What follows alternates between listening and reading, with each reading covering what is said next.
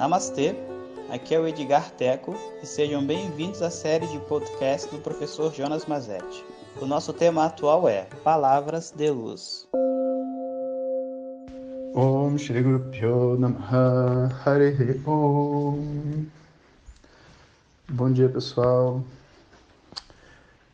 Daqui a pouco vocês vão ver o meu cachorro e uma um aquário aqui, um regador que a gente tem automático que está perto de mim. Já estou avisando porque depois o pessoal pensa até que eu estou no banheiro, né? Que vai ligar a bomba aqui. Mas a gente está falando sobre a quarta busca, né? E como a gente não quer perder tempo. E eu acho que isso, inclusive, é um, um marco, né? Do, do nosso trabalho, porque estudar e estudar são duas coisas diferentes, né? Em outras palavras, eu posso estudar de uma maneira desestruturada, a verdade é essa, como se eu pegasse o meu livro de matemática, abrisse em qualquer capítulo, lesse, aí eu leio um capítulo de um livro, um capítulo de outro livro, um capítulo de outro livro, e um, um dia eu vou entender toda a matemática. Ou eu posso também pegar um livro, fechar os outros e estudar do início até o fim. E talvez a cadência do livro tenha algo para me ensinar, não só as lições separadamente, né? E hoje, quando eu vejo o estudo de Vedanta, e o estudo espiritual de uma maneira geral, sabe, eu acho que esse é um dos maiores erros. Você vê as pessoas dando aulas online de tudo, de yoga e não sei o quê, onde as aulas elas são avulsas. As aulas não têm uma conexão e uma progressão, porque é pela necessidade mesmo e, e também porque Tipo assim, se eu fizer uma aula que só a pessoa que assistiu a anterior pode assistir a próxima, eu restringo o meu mercado, né?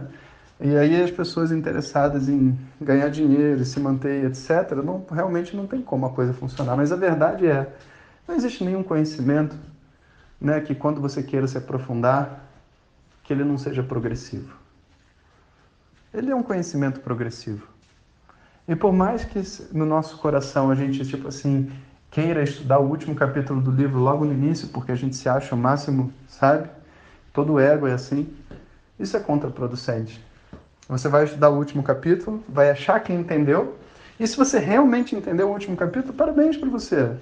Mas eu vou te dizer, eu nunca vi alguém que lê o último capítulo de Vedanta e entenda. Em geral, a pessoa acha que entende, e aí o ego, né, se torna aquele que estudou o Upanishads, né? Upanishads são os os textos mais profundos de Vedanta. E que, na verdade, não entende nem o que é o Tataboda. Ó, ligou aqui a bomba. Não entende nem o que é o Tataboda, um dos primeiros livros, né? É uma piada, né? É uma piada. E as pessoas, de verdade, fazem isso por ignorância. E os professores também adquirem esse, essa atitude por uma, uma falta de sensibilidade, talvez para poder apresentar para as pessoas usando a ignorância do ego delas uma coisa diferente, sabe? Mas quando a gente cai na real, a gente fala, cara, por que, que eu estou estudando desse jeito há tanto tempo, cara? Um, uma, um cursinho aqui, um textinho aqui, uma coisinha ali, e fica, fica repetindo, repetindo, repetindo, e, e, tudo parece que diz a mesma coisa, não, não tem progressão, não tem evolução. Não tem progressão e não tem evolução. Não tem. Você não vai progredir no estudo da matemática lendo o mesmo capítulo de vários livros diferentes. Não vai acontecer. E ninguém vai falar sobre uma coisa difícil sabendo que tem pessoas novas chegando. Então, na verdade, no maior parte dos grupos espirituais, não só de Vedanta, de tudo, astrologia, yoga, não sei o quê, o que você tem são aulas introdutórias sendo repetidas de novo e de novo, de novo e de novo. Que é a única coisa que pode ser feita repetir aulas introdutórias. Por isso que vai chegar chega uma hora que a pessoa fala assim, não, eu quero estudar de verdade, o que, que eu faço para poder estudar? E no seu coração, intuitivamente, você sabe, eu preciso me conectar a um professor, a uns alunos, um grupo, onde o estudo esteja sendo é, feito de forma sistêmica, progressiva, do mais fácil para o mais difícil, com, entre aspas, com provas com uma forma que eu possa testar o que eu estou sabendo. Né? Vedanta é bom nisso porque a prova é a própria vida, né? Você consegue ver se você está entendendo ou não o que está acontecendo, mas A verdade é essa, você tem que ter um método e tem que ter um sistema.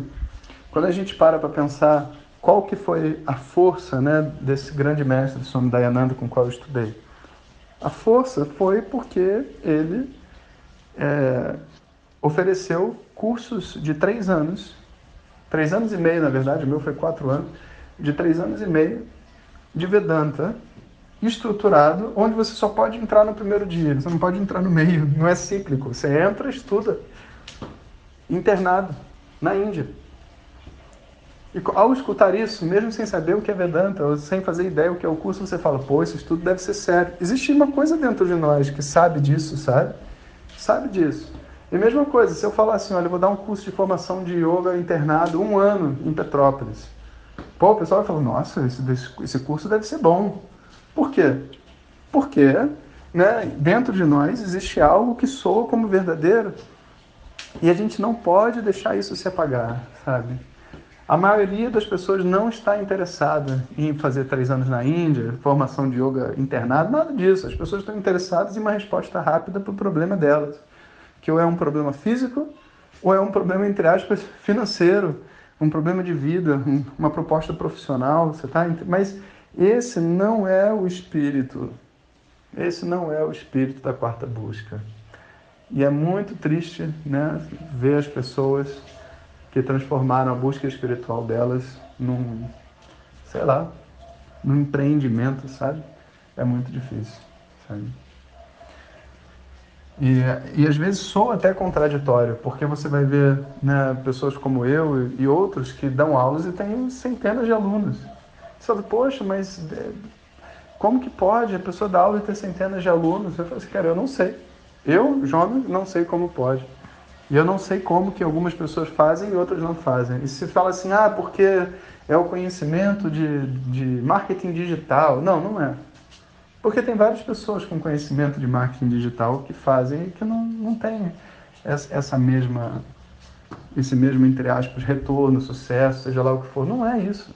Não é é uma questão kármica que envolve marketing digital, claro que envolve.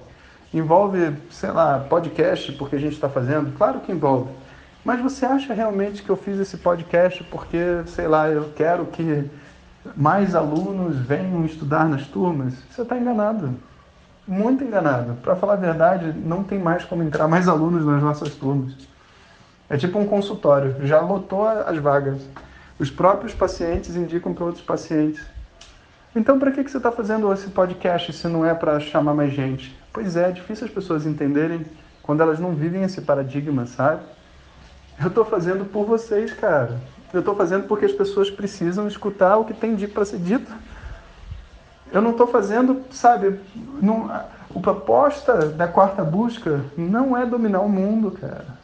Não é dominar o mundo é ser você mesmo, é ser autêntico. Quem está falando com vocês é o professor e é o Jonas que gosta de falar de manhã no seu podcast. E não tem nenhuma outra razão.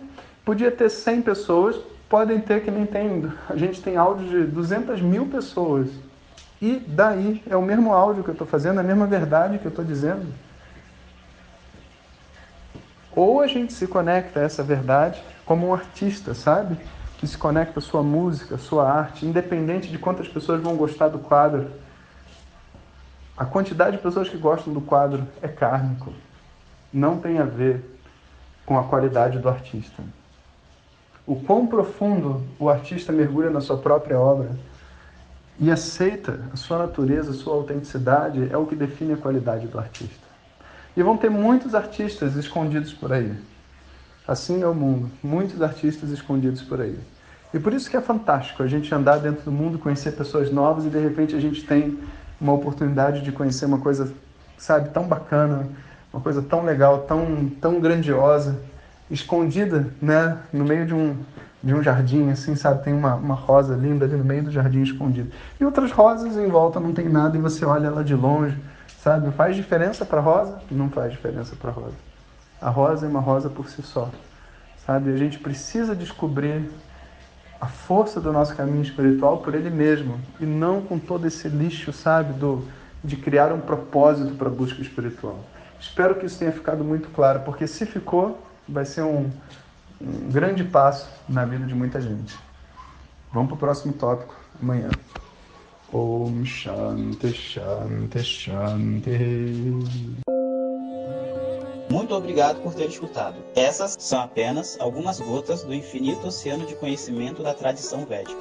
Para receber nossos áudios diretamente, clique no link que acompanha o título desse áudio ou baixe o nosso aplicativo Vedanta Zap. Om Tat Sat.